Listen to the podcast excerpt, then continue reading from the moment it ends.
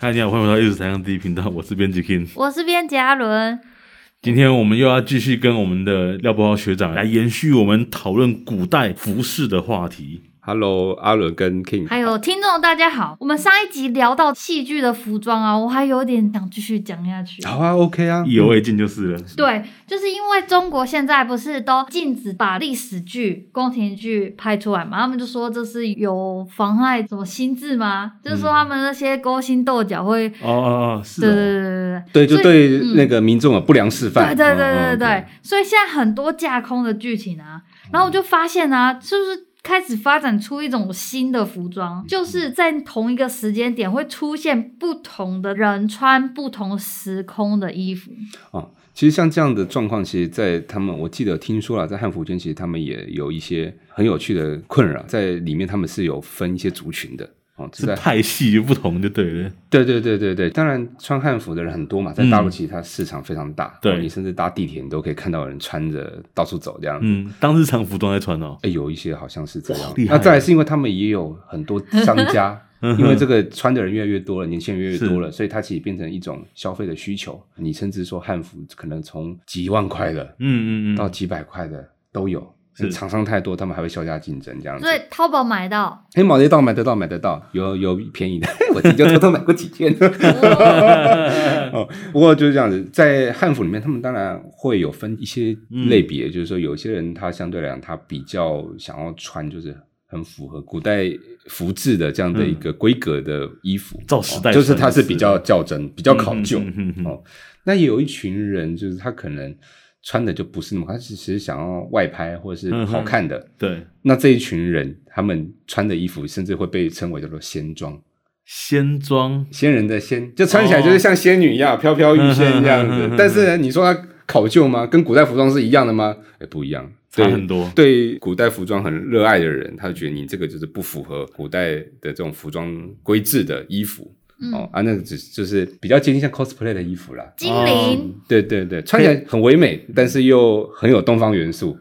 那你说它是哪个时代朝代的衣服，你又说不上来的这一种，嗯都很容易被归类到另外一种哦类别去这样子。现代仿古，对对对，那再来是有时候它那个价格也有时候就也也不会太贵。我、嗯哼就想、哦，他们现在大陆他们在做那种很考究的服装，可以到什么考究程度？就连工艺它都要试着给你考究。比如说上面如果是有刺绣的，对它甚至都会给你电绣。那或者说，你如果是有织巾啊、织锦啊，对，哦，比如说像我们说妆花，就是在织布哦当中就把纹饰给织到布里面的。像大陆他们都有蛮强大的技术去把这些东西量产化，这样子，那价格就会变得非常高。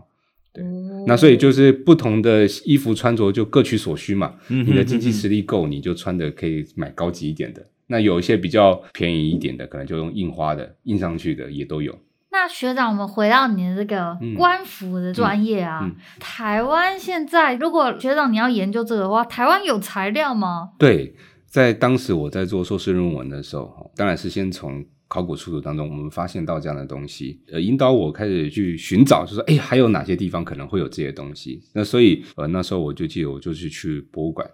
那甚至嗯是我也去网络上。去搜寻，那也慢慢也认识到一些可能对于文史爱好啊，或者收藏圈爱好的一些朋友，他们有时候也会给我一些小道消息这样子，嗯那我们才开始有意识到说，其实除了在博物馆或者是考古发掘可以发现到清代服饰之外，其实在台湾有很多这种老家族，啊比如说像我们觉得最经典的林家雾吗峰林家，哦，诶他们可能从对对对，清代整个半部台湾史基本上就是对雾峰 林家，而且雾林家史峰林家史等同于半部台湾史这样的一对对个对规模。哦，台湾其实，在清代各地其实都有很多人，他可能是透过科举，嗯，或是透过捐纳，或是透过军功的方式取得官衔的人，那这一群人，他们甚至到日治时期的时候，也扮演了一些呃，比如说社会的一些比较领导性的这些人嗯哼物。嗯那我也是依循了这样的人，开始去爬书，到底哪里会有这样的清代官府？我记得印象最深刻，我找到的清代官府的案例，最东边可以找到宜兰，做到海拔最高，我可以做到阿里山。阿里山上还那有到官服啊，到呃屏东都有，哦嗯全台湾其实各个各式各，而且是包含不同的族群，可能有关于汉人呃嗯哦、，或者是原住民当中都可以发现到官府的存在。我们节目上一次谈到官服，应该就是金门的蔡富一吗？哦对蔡富蔡富一一小姐画像上的官服。对，那一个刚好我也有机会参与到卢老师的那个研究案，哦是所以我也帮忙做了针对画像的这种服装，嗯嗯也做了一些识别的这些研究。所以这也是学长材料之一。所以那个明代也，学长你也你也是略有这个略涉知一猎二，呃，略略懂 略懂，略懂略懂。 那所以这个蔡夫一的官服上面有什么特征啊？因为我们就我在讲这个之前，我们就可以先来想一下，我们我们不是之前有跟大家提过嘛，就台湾其实历经了南明的统治、清代的统治、对对对对对时代统治。那我们如果问一个很大的问题是，明代的台湾的人穿什么，的官穿什么？嗯，其实我们不太知道，因为我就以现有台湾传世留下来的文物啊，出土的文物，还有实际的这些图像，其实是非常的有限。金门的蔡富义刚好是很难得，是非常填上符这合个空缺。，对，填上让我们知道明代的服装该是什么样的。因为最嗯早其实我们在讲明代服饰，过去的研究者其实都会放一张画，叫做嗯郑成功画像。哦这个我们也是，我们以前也曾，经介绍过这件作对哎品，，郑成功画像最早是因为那个画中的主人就是因为是郑成功嘛，对哦，所以 他就是明代人啊，所以他穿的衣服一定是明代的衣服。特别有名的一个人物。对，但是后来经过卢老师，嗯那当然我有帮忙研究到一点。那、哦我们我们透过这样的图像的风格的研究，我们就发现，其实虽然说画中的主人他是郑成功，对可是他穿的衣服跟明代的郡王的衣服其实跟不太一样啊十世纪规制其实不太一样。啊呃，它多了一些在明代的服装当中不太会有的元素，比如哦说在那个帽冠上面会出现那个绒球，对对对啊对，对嗯毛毛的一。颗球球这样子，这种东西其实在明代比较少见。我记得我们以前录音的时候，老师有说是戏服上会出哎，现的。对我们后来看到，反而是清代的戏服当中，哦，有一些在画那种帝王将相的图像，里面王的王冠上嗯面哼会有这些龙球，或是我想大家最有印象，比如到庙宇里面，我们看那个庙宇的佛像的那个对佛冠上、那个神冠对对对，上面最多就是会有这种绒球的装饰，嗯哼嗯哼哦，这种其实都可能多多半都是受到戏曲的影响才会有的东西。所以要晚至哦清代，对才有出现才这会样出现子这的样帽子的冠。装对饰。对对，这个你在明代的帝王肖像画当中绝对不会看到的一 种元素，嗯可是却在我们郑成功方看见了。经过你就发现，哎，原来郑成功的这个画像，它也不是明代的这种衣服。嗯，嗯，所很以可能不是明代化的。对，，那所以真正能够符合明代的，目前我们可能就只知道金门这个蔡富一的这个画像，它相对是很符合明代的官员的常服的这嗯种常服像。常服，但这也只能说是常服，对不对？对，因为它也呃不属于官服的系统。啊，没有没有，应该是这样讲，就是说古代啊，对呃古代的服官服的这个设计哦，嗯哼就是因为古代非常讲求就是穿的场合，对对嗯对，古代的典礼是非常多的，嗯哼，哦，比如说像在呃典礼当中就有所谓的五礼，五礼当中里面呢，它就有包含了所谓的吉礼啊、凶礼、军礼、宾礼跟家礼，什么意思呢？吉礼的话，一般就是重大的祭祀啊、嗯哦祭祀的这个嗯场哼合、这个典礼叫做吉礼。那但是凶礼，凶礼的话就是主要是丧事、国丧，不是这么好的的这样的一个场合的这个、嗯哼这嗯个哼活动。那再来，比如说军礼，就是越军、绕军的时候，哦，或者是宾礼，接待外宾的时候的嗯哼场合，哦，或者是家里，比如说是结婚啊、喜庆啊，啊，哦，古代中国人的文化里面呢，会有因不同场合要穿相应的服装，变成是一种礼制的规范。哦，所以这样的概念它也被纳入了官员的服装设计。当官其实你也会遇到不同的公众场合，对对对，哦，你有时候可能要陪着皇帝去祭祀啊，嗯嗯或者是你自己要办公啊，或者是你要跟着皇帝去绕军啊，哦或者、呃官员自己也要结婚嘛，哈、嗯那大家都有不同时间该穿的一种服装。对，哦，所以其实，在官服当中就被分的很多的服装，因为一般以明代来说的话，它就有所谓朝服，嗯有所哼，谓祭服，嗯哦，那再来是常服，是哦，那还有或是日常的便服，嗯哦哦，有这几种不同的这种变化。蔡富一的这幅画像里面，大概就是属于官员的常服，是日常办公的这一种服装。了解，哦，大家应该印象很深刻，在那个画像当中有一个会看到一个方对鼓，嗯那这是为什么嘞？在古代 的古代是对阶级区分是非常的严格的。对，哦，你一个官员，你要在日常办公的同时，你也要让人家知道你是什么位阶的人呐、对，哦，所以他就在他的胸前就有一个非常大的一块补子，上面要什么是鹤，对不对？对一品的官员，让你知道说我我这是一品大员的一个服装，这个就是常服当中会有的一个设计。那这样的概念它也被延续到了清代，嗯哼，那只是说清代满洲人的文化就不像汉人一样，他就穿着这种盘领大袍。那满洲人他们基本上就是会穿马褂、对襟的这种褂子，所以那个明代的这种补制，后来就从明代的常服摆到了清代的这种补服上面，嗯嗯，褂子上面，所以你就可以看到正面的补子，清代的补子正面就被切成一半，它啊，对襟就对开嘛，因哦对对为对开襟的方式变了嘛。啊，以前的明代的扣子都是结在这种，哦，我们说左衽。对啊对左衽左衽袍这样的嗯，可是到了满洲人以后，他的这个褂子就是正中间对对正开中间对开啊，嗯可是补子还是要放在上面啊嗯，所以就会开始产生了一些变化。所以那是褂子，对就是它的那个变成在褂子上。对，就穿那在所以我们说的马褂就是在放这个补子，呃，清代的就是褂子哦，有所谓的褂子。那褂子呢，也会因应他们的不同的场合，它的褂子还有点形态上会不太一样哦。比如说像呃日常当中就会所谓的大褂，那个褂子基本上就是可以比较长、比较大，它的长度大概可以到膝盖左右。那那么长，当然了，你可以想象，其实就像我们现在的外套啦，风衣外套一样，啊我们出门不是都要出门秋冬的对对时候对要带一个外套吗？哦，它其实大概也是那样的一个概念，就出门就是要袍子外面就要加一个褂子。嗯，到了骑马以后，比较大的褂子相对来讲就不方便了。对，到了马褂以后，骑马的时候，它的这个褂子就比较短哦哦，大概只是到腰际而已。像小背心那样子，对对对，小背心，不过小背背心就是无袖的嘛，对对对，它啊，有袖袖的子就是褂子，对对哦对，大概是这样的概念。清代以后穿搭的模式主要就是内袍外褂，就是里面穿长袍，外面搭褂子的这样的一个传统。好，所以在它的官服的设计当中，它也变了。那清代的官服的制度呢，大概就分为几种。好，最高级的就是所谓朝服，皇帝上朝啊，皇帝对祭天祭祀的最高级的礼服叫做朝服，再来就叫吉服。吉服就是比较没有那么高级的典礼，比如就是呃，最常就是一般节日，端午节或是元宵节，是，或者是过年的时候穿着这种衣服叫做吉服。嗯，哦，那当然，他也比如说结婚的时候，或者是你去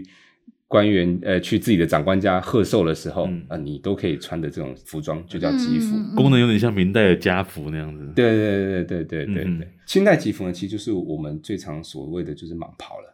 蟒袍，对，清代的吉服跟朝服，其实上面都会有非常繁复的呃龙纹的装饰。像吉服，其实又有个别称叫做花衣，对，哦，因为它上面就有呃很满的龙纹啊。那波那它上面有龙纹，所以官员也可以穿龙纹啊，啊，官员是穿蟒，蟒，就是哦古代就有所谓的龙蟒之别。呵呵呵那呵在早期就是五爪撑龙，哦嗯五爪撑龙四哎，四爪撑蟒。啊，学习了，第一次听到，哦，是吗？是吗？好五 ，OK，爪撑龙，四爪撑蟒，对对对，像我们在戏服当中也会常常听到，就是啊，那个穿蟒衣啊什么的，对哦对对就对是对这种蟒，因为哦古代官员是不能僭越帝王的嘛，对对对就只有对对皇帝的人，皇帝才能用所谓的龙嘛龙对哦那次于龙的那就是蟒，在清代以后，基本上就是上到皇帝，下至官员都可以穿这种上面有非常繁复的这种龙蟒纹的这种装饰的袍对子是，好、所以就是所谓的吉服袍，嗯，好、那只是说。呃，如果是皇帝穿的，我们就是俗称的龙袍。懂，如果是官员穿的，就是俗称的这个蟒蟒袍。嗯哼，从章典来看的话，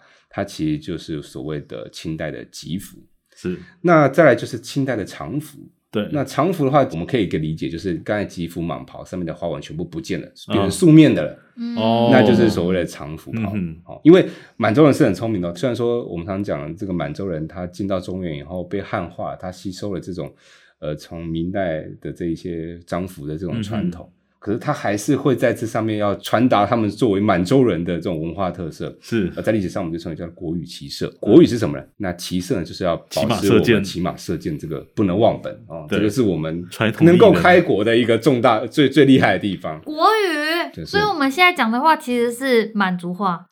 也不是不是，就每个时代都有他自己的文化的那个正宗的官方语言嘛。哦，那在清代来讲的话，那个满洲话才是满洲语，才是嗯当时最正统的。因为统治者就是满洲人嘛，当然是以他们的母语来作为最正式的文化。这样，清代的皇帝就会告诫他们自己的子孙哦，爱新觉罗啊，或是对满洲子弟啊，我、哦、就告诉你们，作为满洲人，就是要会说满语，还要会骑马射箭，还要骑马会骑马射箭哦，就是不能忘本。嗯，所以到乾隆皇帝甚至都还会例行的去做考核动作，嗯哼去考宗室子弟会不会忘记这样子。因为入关了以后，有些满洲人他就熟悉了汉文对、嗯汉语，以后他可能对满洲话他就不是那么的熟悉了。对对，那所以以甚至到乾隆皇帝都还会励精图治，随时就要抽考。你嗯如果不会满语，或是你射箭射的不好的，都可能会被削爵的，都有可能会发生。啊会削绝哦，当然，当然，然，当然，你这个自我们自己的这个主治你都没没有坚守，那你凭什么说你是宗室子弟？在乾隆皇帝自己都还对这些事情都非常的严格。呃，这样的概念其实在衣服上也非常容易看见。清代的袍服有个很大特色就是开具。什么叫开具呢？就是开叉哦，哦就是它在下摆的正中间就会嗯哼嗯哼嗯哼开一个缝，啊，因为骑马的时候骑马比较好上嘛。我想大家有没有一个经验，就是我们穿雨衣骑机车的时候遇到什么状况？雨衣就会断破晚上掉，掀起来，对不对？或者这样整个掀起来，你的大腿哦对对永远只会露在外面然后嘛。就很湿，对，但是如果你把那个雨衣从中间切开缝了以后，那个下摆的地方就会垂下去。，对，会垂到膝盖两侧。哎，你是不是就相对来讲就可以比较能够遮到你的嗯大腿？嗯嗯，哦，这个就是在满洲他们文化当中就衍生出来这种所谓开叉的这样的一个。了解。我等一下回去就要把我的雨衣开掉，你要确 定呢、确定确定。哦，所以在清代的服装设计当中，它就是长服袍哦，它其实就是素面的吉服袍。好、嗯，那再来就有所谓的行服袍哦，行服袍还有行服，哎，行服是什么？就是骑马出行的时候穿的衣服。不出能坐门轿子，哎，有些、嗯当你要然讲什么他外出还要独立一种外出服哦。哦，当然当然当然，因为官员大部分有时候他也是需要骑马的嘛。哦，那那这个时候我有个小问题，嗯我今天要外出，然后去祭祀，我该穿什么？ 路上穿行服，到现场换成家服吗？哎，哎、家服是明朝的、欸，啊，对不起嗯，换成吉服吗？其实很有意思哦。古代官员当中，有时候我们从清代章典当中的确有看到，就是说像有那种比较大型的典礼，对，哦，当中就会有清代的这种笔记小说当中就会有这种官员，就是比如他还没进宫之前，是他可能就是穿着比较一般的服装。那进到宫门口了以后呢，就要准备换衣服，换的比较隆重的，在就门今口天就换啊。哎、或者是一定会有什么偏房嘛，甚至是还会有哦官员，你要你如果衣服没有带，忘记带了，嗯就糟糕。你到了宫廷里面才发现今天其实要穿吉服，你忘了今天是要穿隆重衣服的那个时间的时候，你要怎么办？拿点小跟别钱人借去贿赂太监，跟他租， 可以租衣服租，然后再去面圣还，再可去以见见租皇可以帝。租的哦。当然，当然，当然，对对对，所以呃，我们如果只是从章典来看的话，其实我们不太知道这种 太日常 detail 了生活的这种小事，因为的确，我们像我们现在也常，我们当学生不常常，比如说今天是制服日就忘了，我们穿运动对嗯服对对去教室玩了怎么办？对不对就？被记警告，所以在古代官员当中也有这种事情，就是你、哦你你穿的衣服就发现今天不符合现场今天该穿的衣服对对该怎么办的时候，就你最特别，对，就你最特 别。对，在章典上也会有哦，比如说只是很常被 讲。没有没有没比有，如说有那个官员觐见皇帝，有在文献当中就有有一次就在乾隆朝的时候，这个官员他就是一开始他好像是武官吧，结果皇上给他升等这样子，嗯就是把他进爵，就给他的头衔是文官的头衔。哇，那没衣服啊那，糟糕了，因为我们都知道，其实清代的补职武官是用什么走老兽虎，是哦走四兽角的走走兽兽嘛。哦，那文官是用文禽，那糟糕了，你本来是武官，结果你升升等，结果升的是一个文官的位阶的时候，你该怎么办？那个官员就突发奇想说：“好吧，那我就把两个飞禽跟走兽绣在同一块补子上面好了。”真的就穿了那个上面有一只走兽跟一只飞禽的补子，就进到宫里面去面圣，这样就被皇帝看到，皇帝就就笑他。说你你怎么会这样子穿？ 结果来就好像就被处罚了这样子， 啊，好就不合时好宜。严格啊，不能发挥创意。对对 对，所以你说古代就是我们现代人出门有穿衣的困扰，对在古代也会常常会发生这样的事情，这样真的，。就上面穿制服，下面穿运动裤，啊，对，也会有哦哎，很爽哎，这样很舒服很哎爽，啊哦，这个这个其实也刚好可以讨论，就是我这几年其实主要都是在做那个清代的蟒袍的研究，对 我们就看到很有趣哦，就是说清代其实还有最高的礼服叫做朝服，对对那对，朝服它跟吉服最大的差别是吉服它会开叉，嗯那朝服它不开叉，它就是像那个大裙摆这样子。对，当官员他要呃去祭祀的时候，他一般都是要穿朝服。可是官服有这么多种，对不对？从朝服啊、吉服啊，这样起码四种。嗯你当个官，哇，那你得准备四套衣服、欸，哎，对呀是一件很麻烦的事情而。且他每天都要换哎，所以到清代晚期，我们就从文献上就看到很有趣哦，就是比如说，当官员他要去参加皇帝登基大典，对哦这一定是要穿朝服一个很重要的节日。没错，那可是当我们我们衣衣服就没钱买那么多套的时候，我们该怎么办？去跟太监租，哎，当然这是一种方法，但官员他们后来还有一种方法，他就是在那个吉服啊，因为吉服跟草服上半身都是这种都是绣龙嘛，啊对看起来对对都长得对差不对多，嗯前后是两肩都有龙纹。那可是呢，唯一的差别是下摆不太一样，那怎么办？买一条裙子搭上去，你就可以从吉服哦变成了潮袍这样 子。哦，哎，进去以后，有时候外面还要再穿一件补褂嘛，嗯哼所以照起来其实人家不知道你里面到底穿什么，你下摆露出来，只要对就对了。